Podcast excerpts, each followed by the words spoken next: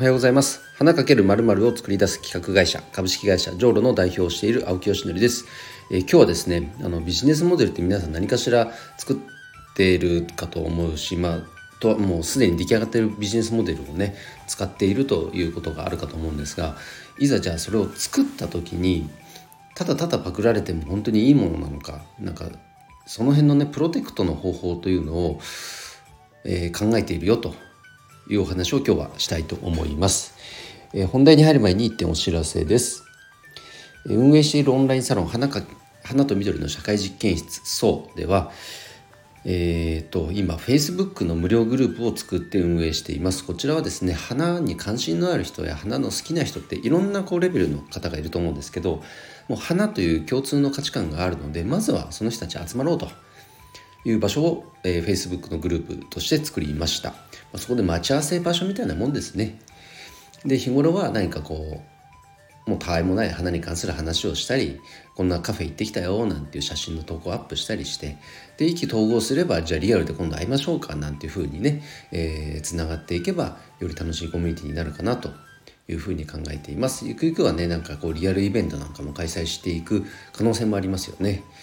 うん、その辺は時の流れに身を任せるじゃないけどガチッと何かこうもうパターンを決めてるとかそんな状態ではまだまだないので、えー、皆さんの反応を見ながらその辺は計画していこうと思っています。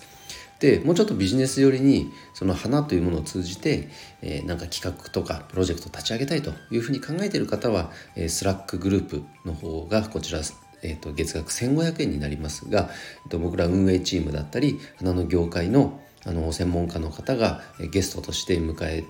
月1回ね登場する特別研究会なんていうものがあったり他にもクローズドイベントがあったりとかこういったコンテンツが用意されてますので、えー、興味のある方はねこちらにも参加いただければ嬉しいです。えー、ということで今日はですねそのビジネスモデルのプロテクトということについてお話ししたいと思います。これちょっと難しい問題で何かっていうと僕はあの花のえー、茎廃棄される花の茎を活用したステムンという商品開発プロジェクトを、えー、と展開していててしていてもう構想2年ぐらいなんですね。でようやく、あのクラファンををまず昨年やってでこの6月からいよいよこう販売を開始という流れになってようやくここまでこぎつけてるわけなんですけども、うんとまあ、結論から言うと放っておけば真似されるんですよね。だからそれを真似されないように守んなきゃって思うのが、まあ、ごくごく普通の当たり前の考えだと思うんです。せっかく考えたねビジネスモデルなんだからなんかそこをプロテクトしとかないともうただのこうなんかボランティアというかもったいないじゃんって考えますよね当然ね。だからそれの考え方えーと、とどうやってプロテクトするかっていう考え方を持ちつつも一方で、まあ、例えばそこにうんと、なんか商標登録とかねビジネスモデル特許とかそういう形でこうプロテクトした場合に一方でやっぱ懸念されるのは廃棄される花の茎をどうにかこうただ捨てるんじゃなくて活用したいっていう本来の目的ここがなんか加速しないでむしろ原則足かせになっちゃうんじゃないかっていう考え方もやっぱ自分の中であってですねこれどうやってでその両方のいいとこ取りをしたらいいのかなというのは結構悩んだりもしています。あの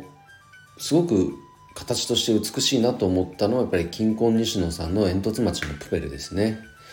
あれはもう著作権フリーにしてどんどんとこうなんか例えばプペルバスとか、まあ、T シャツにしたりとかいろんなグッズにしたりすることをもう著作権フリーでどんどんいいですよってやってるじゃないですか。あれはね一見えそんなことやったら全然利益出なくなっちゃうじゃんパクられるよ大丈夫なんていうふうにも言われてますけれどもでも結果としてそれによってプペルというものが広く知れ渡ったわけですよね。で結果としてだからこそ映画に足を運んだっていう人もたくさんいるだろうし応援者が増えたっていうこともあると思うんで本当に素晴らしいなと思ってる一方でじゃあそれをねステムに適用した場合に果たして本当にそうなるのかっていうのがうん何ともこうどう考えていいのかが分からず今、えーと、立ち止まっています。あの一緒にね進めている株式会社山桜さんともその辺の話を少ししたことはあるんですけどもなんか別の一手みたいなものもありそうなのでその辺はねちょっと詰めていきたいとは思うんですが多分ね何か新たなビジネスを考えたことがある人ってこういった起点岐路に立ったことあると思うんです。もちろんね自社の利益っていうことだけ考えれば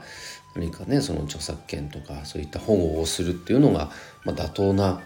考え方だと思うんですけど一方でそれをやろうと思った本来の目的から逆算した時に考えた時に果たしてそれが本当に有効な手立てになるのかっていうのはちょっとまた別の視点になるのかなと思って迷っています正直。どなたかアドバイスあればアドバイスお願いします。という今日は配信でございました。本当この辺はど素人なので全然分かっておりません。どなたかね、いい方法ある方、知ってる方いればぜひ教えてください。ということで今日の配信は以上で終わります。えー、青木さんいいねとか、えー、応援するよと思っていただけた方、えー、フォローしていただけると嬉しいです。えー、ということで今日の配信は以上で終わります。今日も一日頑張ろうず青木よしのでした。バイバイ。